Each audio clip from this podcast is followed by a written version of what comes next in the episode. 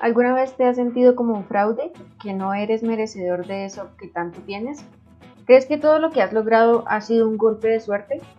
Esto es más habitual de lo que crees. Se trata del síndrome del impostor y 7 de cada 10 personas lo han sufrido alguna vez en su vida.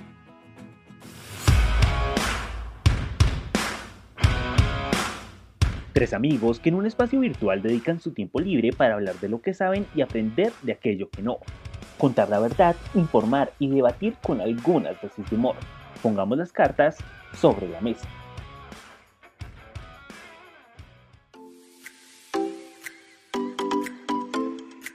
Bienvenidos, hoy es día de podcast. Esto es Sobre la Mesa by Elite Radio. Yo soy Gabriel Tibaquira y me encuentro en compañía de Ruth Montaño y Paula Ruiz. Hola a todos, espero estén muy bien. Hace mucho no nos reuníamos por aquí a grabar un podcast para ustedes y ya era hora de volver con un tema bastante curioso del que se ha empezado a hablar un poquito más, pero sé que hay bastantes dudas que esperamos que hoy podamos resolver para que ustedes sepan un poquito más qué es esto del síndrome del impostor. Así es, bienvenidos a un nuevo episodio de Sobre la Mesa. Entonces empezamos esta nueva serie de podcast con un tema que, pues por lo menos para mí era un poco desconocido, no sabía que existía, pero eh, bueno, conozcamos un poco qué es el síndrome del impostor. Pues Paula, el síndrome del impostor realmente es algo bastante común. Em, más o menos un 70% de la población lo ha vivido en algún punto de su vida. Y yo creo que esto es bastante importante de saber porque primero hay que reconocer que no se relaciona con ningún trastorno psicológico, se reconoce más bien como un fenómeno en el que las personas o la persona es incapaz de reconocer sus propios logros, siente que no merece estar en ese lugar en el que pues está en ese momento, se considera un fraude o un mentiroso y pues básicamente siente que no es capaz eh, de realizar todas las actividades en las que se encuentra involucrado. Tendríamos también que pensar que esto no solo ocurre en el ámbito profesional, que es un poco más común, digamos, que ocurra en este ámbito profesional, pero también está muy ligado al tema afectivo y es porque hay casos en los que la gente no comprende eh, por qué razones que son queridas, amadas y, o deseadas. Eh, temen mucho ser abandonadas en algún momento por las parejas o por las parejas o por las relaciones, independientemente si son amorosas, de relación de pareja o si son como de amistad o familiares. Por eso evitan todo tipo de compromisos eh, o sea, implicante de alguna manera eh, superficial, dado que pues piensan que en algún momento esas personas los van a pues abandonar. Sí, como no soy suficiente para eh, y un poco como esta ansiedad de en cualquier momento las cosas se pueden poner mal y pues claramente como no soy lo suficiente pues las soluciones me va a dejar. Y como Paula decía, que se presenta en prácticamente todos los ámbitos de la vida, solo que cada persona lo vive en un momento diferente. Algunos lo, viven en esta etapa de pareja, otros quizá con sus amistades, con sus amigos, otros con su trabajo de no sentirse capaz de lograr lo que se espera em, de él o de ella en ese cargo, otros incluso en su ámbito académico, eh, en su ámbito familiar. ¿A ustedes les ha pasado? ¿Ustedes en algún punto de su vida se han sentido así? Yo creo que muchas personas pueden como sentirse identificadas y muchos lo expresan como yo siento eso. Digamos que habrá quienes se lo reserven, ¿no? Decir como yo siento esta incapacidad, pero no, pero no se lo comparto a los demás porque tal vez piensen que es algo tonto o, o, no me crean y digan, no, pero es que usted es bueno, pero es que esa persona en sí no se lo está creyendo. Sí, y yo personalmente creo que sí lo he experimentado. Pues de ahí a que sea como diagnosticable es como diferente, ¿no? Porque no, no llego a saber si sí es verdad o simplemente es una sensación de momento. Sí, yo, yo tampoco estaría segura si, si, realmente lo padezco, pero creo que eh, podría ser, llegar a ser un poco normal que en algún punto de nuestras vidas nos cuestionemos ciertas cosas. Entonces, pues sí, en mi vida me ha pasado, no, no yo la, verdad, sinceramente, pues creo que aquí todos somos muy jóvenes y así que digamos como mucha experiencia eh, ejerciendo laboralmente, pues no la tenemos, pero por lo menos eh, sabemos que durante nuestro tiempo de carrera profesional en algún momento hemos sentido como, como esas dudas en cuanto a nuestros en cuanto a nosotros mismos, o sea, cuestionamientos más internos, pero no sabría exactamente si lo que me ha pasado es eso, que eso lo vamos a averiguar. Sí, es que yo creo que es eso, que la duda siempre va a estar presente, porque creo que sería más problemático si uno no se cuestionara, si uno no se cuestionara a sí mismo sobre si está haciendo bien las cosas o no, o si debería aprender un poco más, o entrenarse un poco más. Creo que esa parte a mí me parecería un poco más problemática, porque considero que hacerse estas preguntas y tener la duda em, en ciertos momentos, ¿no? Es diferente cuando uno ya lleva con la duda mucho tiempo, pero hacerse estos momentos de pausa en los que uno se pregunta a sí, mismo si em, está logrando lo que quiere lograr o si puede mejorar, pues hace que precisamente uno se plantee la idea de, no, quizá puedo hacer esto mejor o puedo cambiar acá y pues así es como uno crece como persona y crece como en sus diferentes ámbitos. Este síndrome está como bastante ligado con la competitividad, ¿no? Es decir, los demás tienen ciertas capacidades y yo puedo tener algunas, pero no me creo lo suficientemente bueno como para estar a ese nivel o llegar a ocupar un cargo o conseguir ese ascenso o, si me entienden, está muy ligado como a las habilidades que tienen los demás con respecto a mí.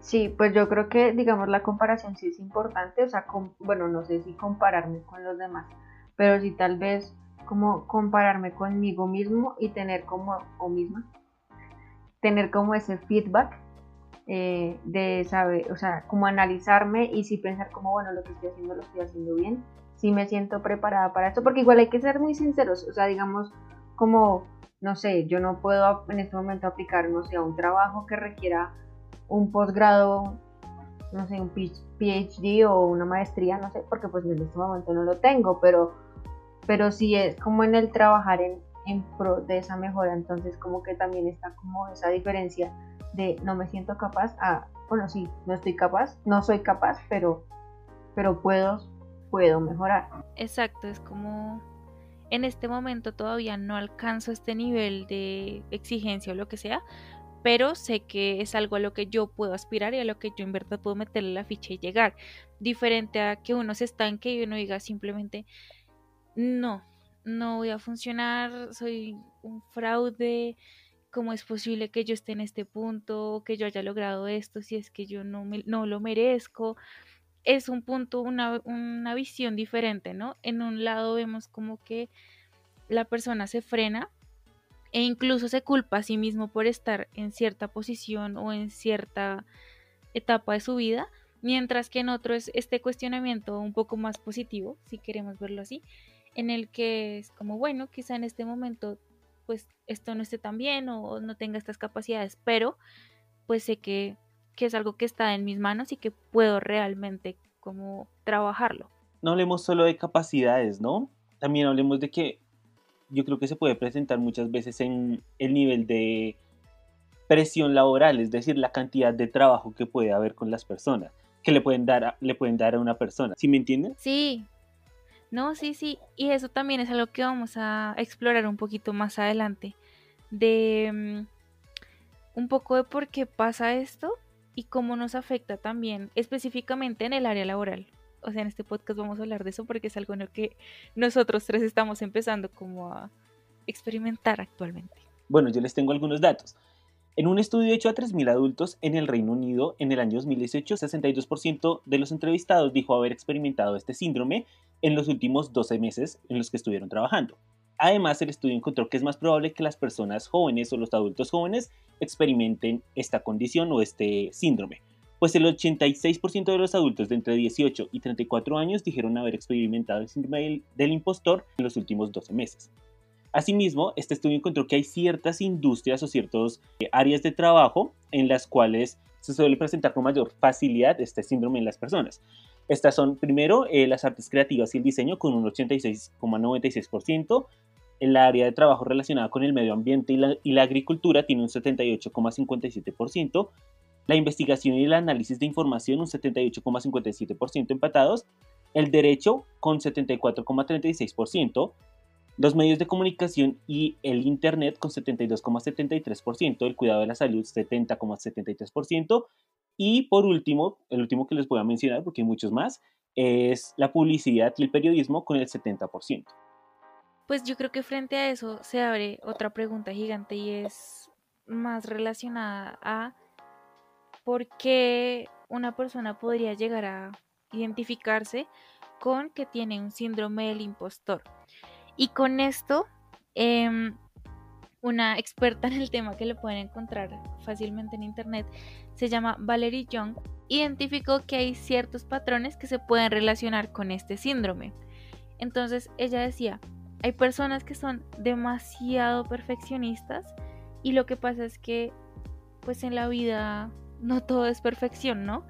Entonces cuando pasa algún detalle, algún error pequeño, falló algo, faltó algo, estas personas se empiezan a cuestionar sobre su competencia. Es como, ah, faltó esto o esto quedó mal, no, yo no soy capaz de, em, o yo no entiendo cómo llegué a ser el responsable de esta tarea si es que no soy capaz de hacerla bien, como que es este cuestionamiento a sí mismo de una manera eh, fuerte frente a ese no soy perfecto.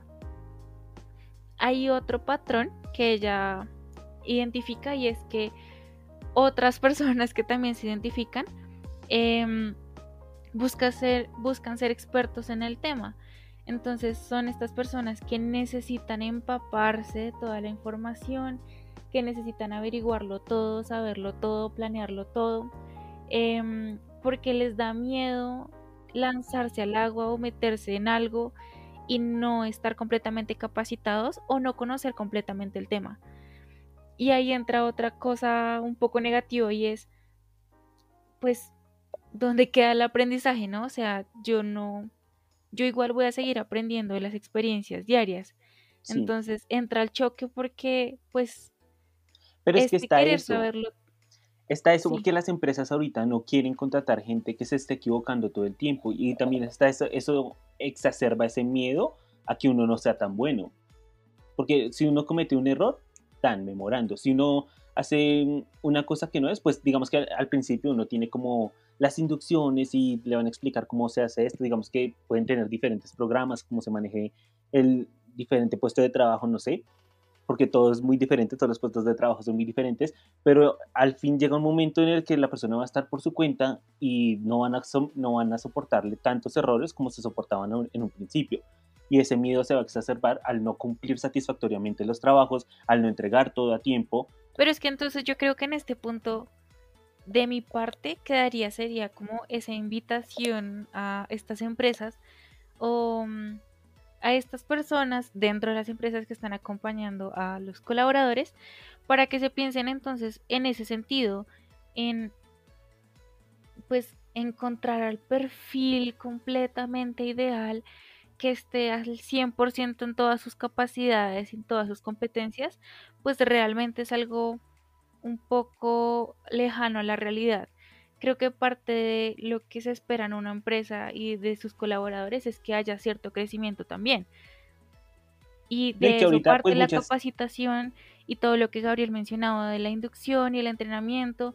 Y claro, no somos máquinas, los errores van a existir en algún punto, pero parte de la empresa y parte de hacer estas capacitaciones y este entrenamiento es guiar para que estos errores que pueden existir y que seguramente pasen, pues se puedan evitar un poco más. Yo creo que ahorita hemos visto un progreso en eso que menciona Ruth, ¿no? Eh, ahorita las empresas son como, no sé cómo decirlo, de pronto más humanas, eh, de pronto tienden a buscar mejores ambientes laborales, buscan que los jefes eh, sean más cercanos, más, más amigables y más comprensivos con sus subordinados, buscan eh, darle las facilidades a los trabajadores para que sigan aprendiendo y que tengan como una carrera dentro de la empresa y puedan proyectarse a mejores eh, oportunidades. Pero igual el miedo siempre va a existir y depende de la persona, ¿no? Porque errar es de humanos, ¿no? Entonces, eh, el cometer un error, por más de que uno sea profesional, puede suceder. La cosa está en que la empresa pueda comprender que son errores y que el pues la persona que está contratada pues no los esté haciendo todo el tiempo, porque tampoco funcionaría para la empresa tener una persona que esté cometiéndolos todo el tiempo. Y a esto puede llevar este síndrome, ¿no? Que el tanto pensar que el miedo, el miedo, el miedo se, la persona se psicosee o se, se mentalice eso y no empieza a producir. Sí, es verdad. Y frente a eso también está esta, esta opción de eh, pues recurrir también a las personas que están cerca en el ámbito laboral, pues a los compañeros, a los que saben. Y ese es el tercer punto que nos menciona Valerie Young y es muchas personas que también se, que se identifican con este síndrome, em, lo que pasa es que buscan hacer el trabajo completo por sí mismos. Entonces, si yo tengo X o Y tarea, tengo que hacerla completamente yo, no puedo tener dudas, no puedo preguntarle a nadie, porque es que si yo lo hago significa que pues no soy capaz, yo no tengo el conocimiento que necesito para estar acá y empiezan nuevamente todos estos pensamientos de em, básicamente no, no debería estar en este puesto. Sí, correcto. Y ya para terminar un poco con lo que nos menciona esta experta en el tema, hay nuevamente una cuarta, un cuarto rasgo en el que las personas están acostumbradas a realizar ciertas tareas o ciertas actividades y cuando se les plantean nuevas actividades o nuevos retos se sienten un poco más amenazadas, ¿no? Y es como, es como salir de la zona de confort. Es salir de la zona de confort. Y ese salir de la zona de confort a todos nos da miedo, pero hay ciertas personas a las que les cuesta un poquito más porque dudan de su capacidad para dar frente a estas nuevas situaciones. Y ahí es donde nuevamente llegan todos estos pensamientos a invadir la mente de las personas. Pero Ruth y Paula, una pregunta, ¿hay algunos síntomas, algunas señales que uno pueda decir, de pronto podría buscar ayuda externa, eh, contarle a alguien, no sé, algo, algo que me indique que estoy padeciendo esto y no solo como pensar que es simplemente el miedo que todos podemos tener en algún momento? Sí, o sea, nuevamente hay que diferenciar que hay cosas que son completamente normales por el hecho de ser humanos y hay otras que puede significar como que se nos están saliendo un poquito de control y que necesitamos la ayuda.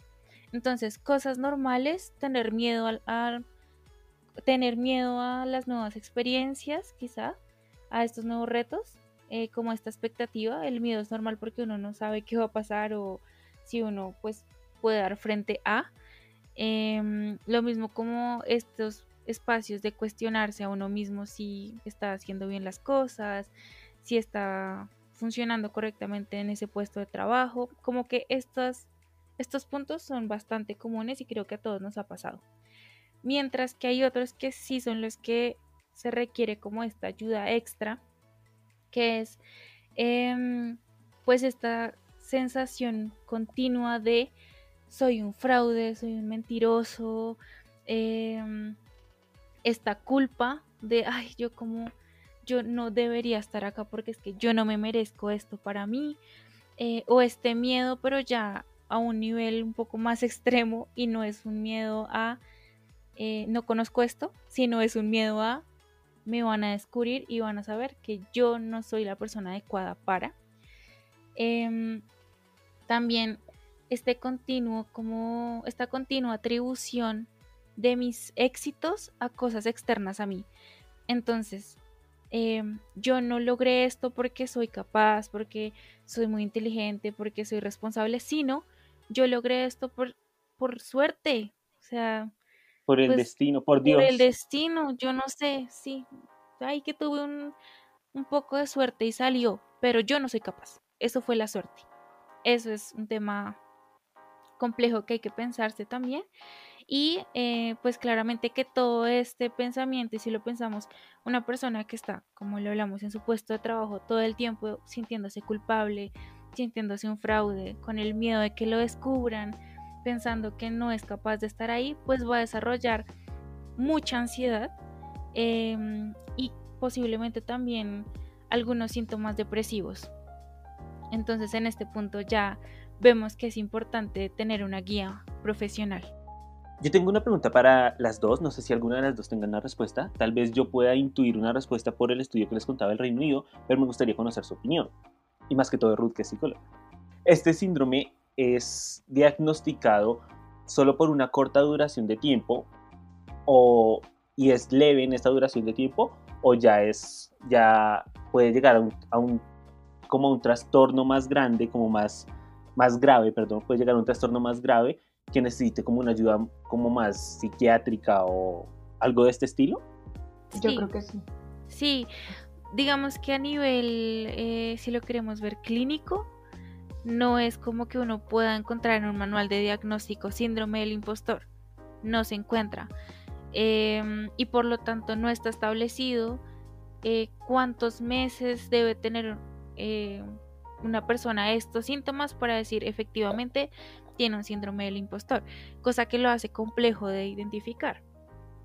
Pero nuevamente em, las personas se suelen un poco como ver eh, reflejadas en este síndrome porque pues se piensan sobre sí mismas y dicen, no, sí, efectivamente yo he pensado que no soy capaz, tengo ansiedad, ta, ta, ta, lo que estábamos hablando ahorita. Y ahí es donde pensamos si es algo que se puede agravar. Es algo que si ya lleva un tiempo considerable sucediendo, me puede empezar a afectar otras áreas de mi vida, pueden afectar mi desempeño, como decía Gabriel, pueden afectar mi autoconfianza, mi autoestima, eh, me pueden afectar en términos de ansiedad, como lo hablábamos, em, o también en estos síntomas que hablábamos un poquito de la depresión. Entonces, yo ya no disfruto las actividades que hacía. Em, en este momento ya no disfruto las actividades que antes me gustaba hacer. Em, o empiezo, sí, precisamente a ver como que mi vida empieza a cambiar de una manera eh, negativa. Pero ya con todo lo que más que todos ustedes dos han dicho, ¿cómo podríamos, o sea, qué es lo que genera que en este momento las personas sufran del síndrome del impostor? Pues realmente hay muchos factores.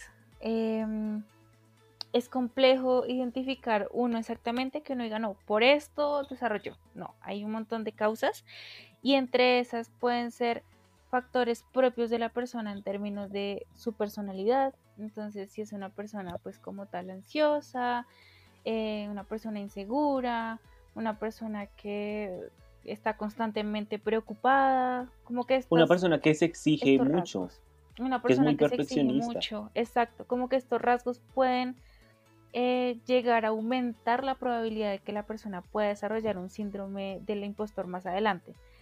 También si nos devolvemos un poquito a nuestra infancia, esta crianza y estas expectativas que tenían nuestros papás, ¿no? Entonces, muchas veces se relaciona que el éxito es igual a pertenecer y que me amen. Entonces, si a mí me va bien en el colegio, a mí me van a, me van a amar y me van a, pues me van a aceptar un poquito más en, la, en mi familia. Como estas relaciones eh, que se generan desde la infancia también impactan porque precisamente continúan más adelante. Entonces, si yo soy exitoso, me van a querer y yo voy a poder pertenecer a mi grupo social, al trabajo, eh, voy a poder estar bien con mi pareja. Y frente a este círculo social que les menciono, también hay otro factor y es que si nosotros nos pensamos en nosotros mismos, pues nos rodeamos de personas muy similares. Entonces, nos sentimos muy cómodos con estas personas. Y cuando cambiamos de círculo social, sea porque pues entramos a una nueva empresa em, o entramos a la universidad, cambiamos de círculo social, pues nos sentimos un poquito amenazados porque salimos de nuestra zona de confort. Entonces, esta amenaza, si no la sabemos manejar de la manera adecuada, eh, pues se nos puede salir un poquito de las manos y pasa que nuevamente se generan estas expectativas de tengo que pertenecer o tengo que ser igual o necesito eh, cumplir las expectativas de los demás o si no pues soy un fraude acá y no tengo por qué pertenecer. Yo quisiera agregar dos, dos como posibles causas más que yo considero y que también como tuve la oportunidad de leer en los artículos que, que leí para informarme sobre el tema. Y en ellos encontramos claramente el miedo al fracaso. Y muy ligado a él está la presión social que tienen o tenemos todas las personas por alcanzar objetivos, por alcanzar diferentes metas. Sumado a esto, eh, en el estudio que les mencionaba que se hizo en el Reino Unido, también se cuestionaron cuáles eran como las principales causas y se encontraron que mis propias dudas, el dudar de mis capacidades estaba en un 38,17%, era la, más, la que más se encontró. Eh, la recepción de críticas, el tener que pedir ayuda a otras personas y el compararme con colegas de alto rendimiento, algo que ya mencionábamos, el compararme con los demás, la competitividad que hay en el mercado laboral. Yo igual quiero hacer aquí el paréntesis y dejar claro que estas son posibles causas, ¿no? No estamos diciendo que todas las personas que em, quizás se comparan con sus compañeros van a tener entonces el síndrome del impostor. Estamos diciendo que estos son algunos factores que en algunas personas pueden aumentar la probabilidad de que aparezca este síndrome. Creo que es bastante importante hacer esta aclaración. Sí. Ahora vamos con los efectos que puede tener este síndrome en la vida laboral de las personas, de los individuos que lo sufren, que lo padecen. Sí, bueno, ya al principio hemos dicho que esto afecta no solamente un ámbito, sino puede afectar todos los ámbitos de la vida de una persona, pero principalmente como nos centramos en la vida laboral, esto puede causar que una persona con este síndrome tienda a pensar mucho eh, sobre cómo lo e-, evalúan sus superiores, cómo lo ven sus superiores y yo creo que hasta cierto punto cómo lo ven sus compañeros. No, sí, pues como, como ellos dirán que, que yo me gane el puesto, no sé. Em, pues con respecto a su trabajo. ¿Esto que genera? Esto genera miedo a no cumplir con las expectativas y a decir como que el jefe se arrepienta de haberme contratado, decir como, no, yo creo que lo estoy haciendo mal y él se está arrepintiendo, ya me, van, a echar. Sí. Em, pues precisamente a no ser el adecuado para ese cargo o ese puesto y que como es un impostor, pues que los superiores se den cuenta que realmente no es como ellos esperaban. Eh, esto desde un punto de vista más interno, ¿no? no Es una forma de como yo, lo que yo pienso que piensan los demás.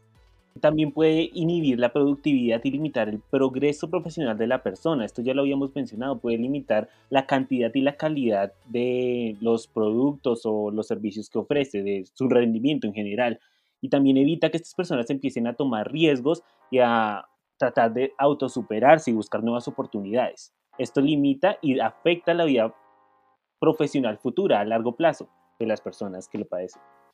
Sí, y yo creo que parte del objetivo de este podcast, además de informarles un poquito a ustedes y contarles qué es esto del síndrome del impostor, de dónde nace, cuáles podrían ser algunos de sus síntomas, es que para aquellas personas que quizás se ven relacionadas con este síndrome, pues tengan algunas estrategias clave para que puedan superarlo y para que puedan nuevamente retomar de una manera más amena sus actividades diarias. Entonces, frente a estas estrategias, eh, creo que hablamos un montón en diferentes momentos de pensamientos.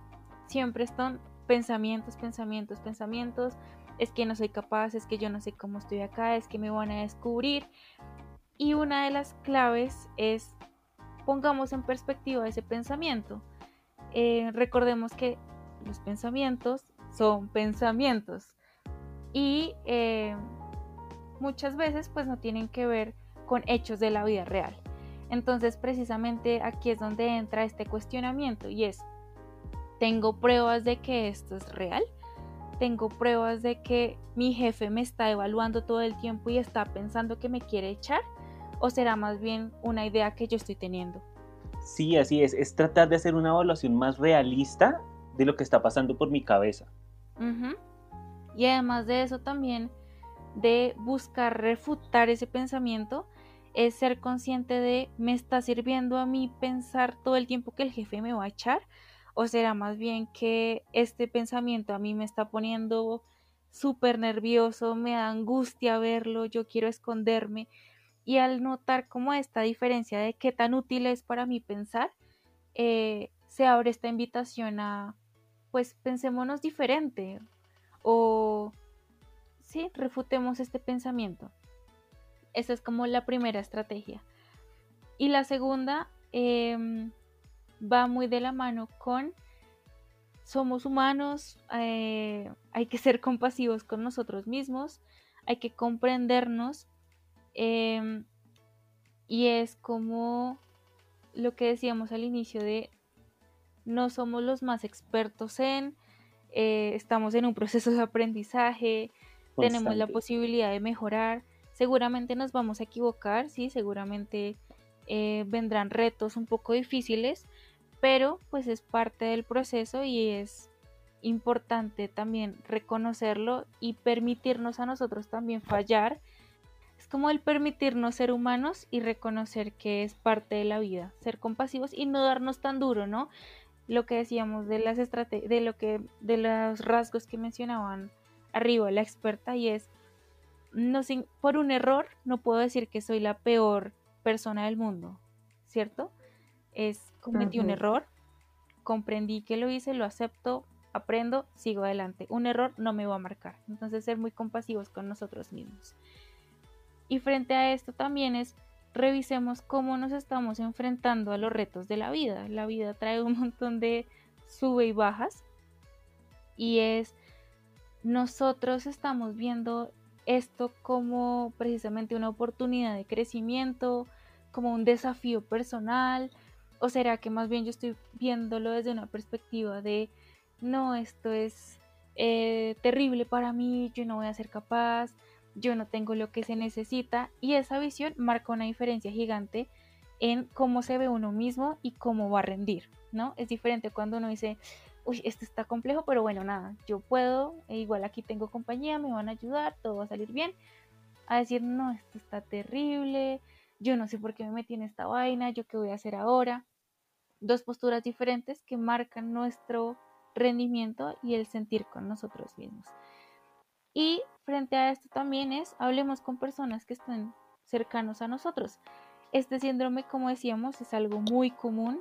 Muchas personas lo han sentido en algún punto de su vida y qué chévere también poder comentarlo y seguramente encontrarse con alguien que diga, yo en algún punto también lo sentí, eh, está bien y charlémoslo y miremos a ver cómo podemos manejarlo.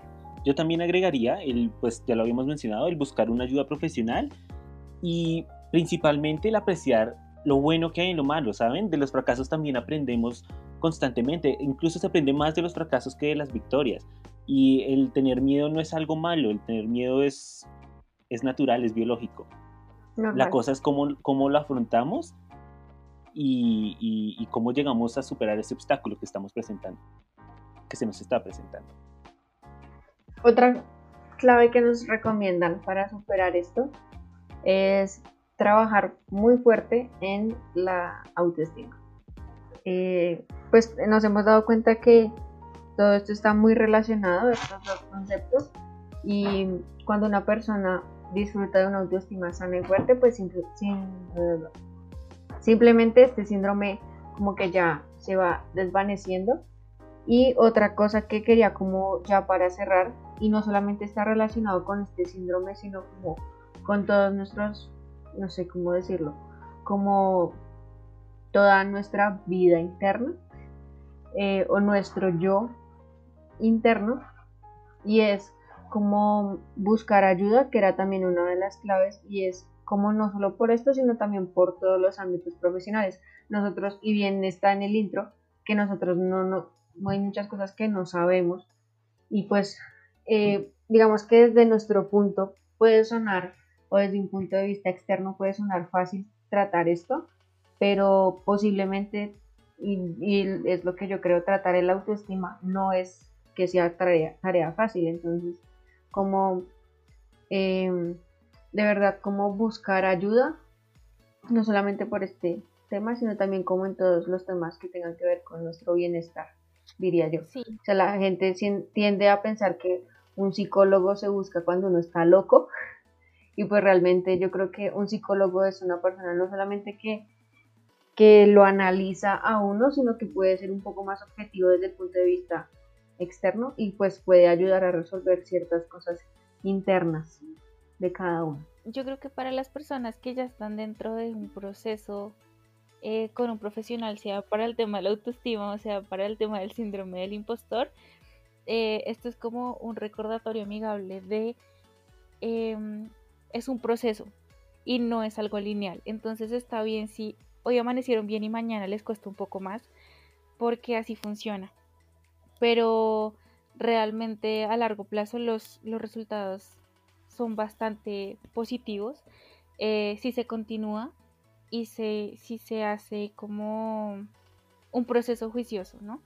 Entonces, no se desanimen si iban bien y luego tuvieron dos días o una semana que en verdad fue difícil, porque pues yo pienso que la vida es como una montañita rusa, ¿no? Em, entonces, nada, vienen estos momentos de subida y estos de bajada, pero disfrútense el proceso y ya, cuenten profundamente con su profesional que sé que está ahí para servirles un montón.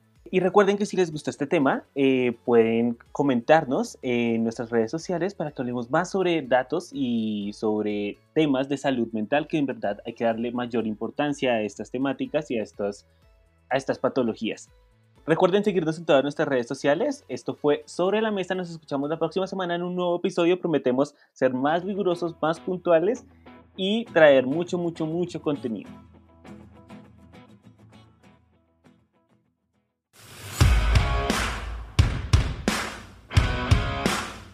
Tres amigos que en un espacio virtual dedican su tiempo libre para hablar de lo que saben y aprender de aquello que no.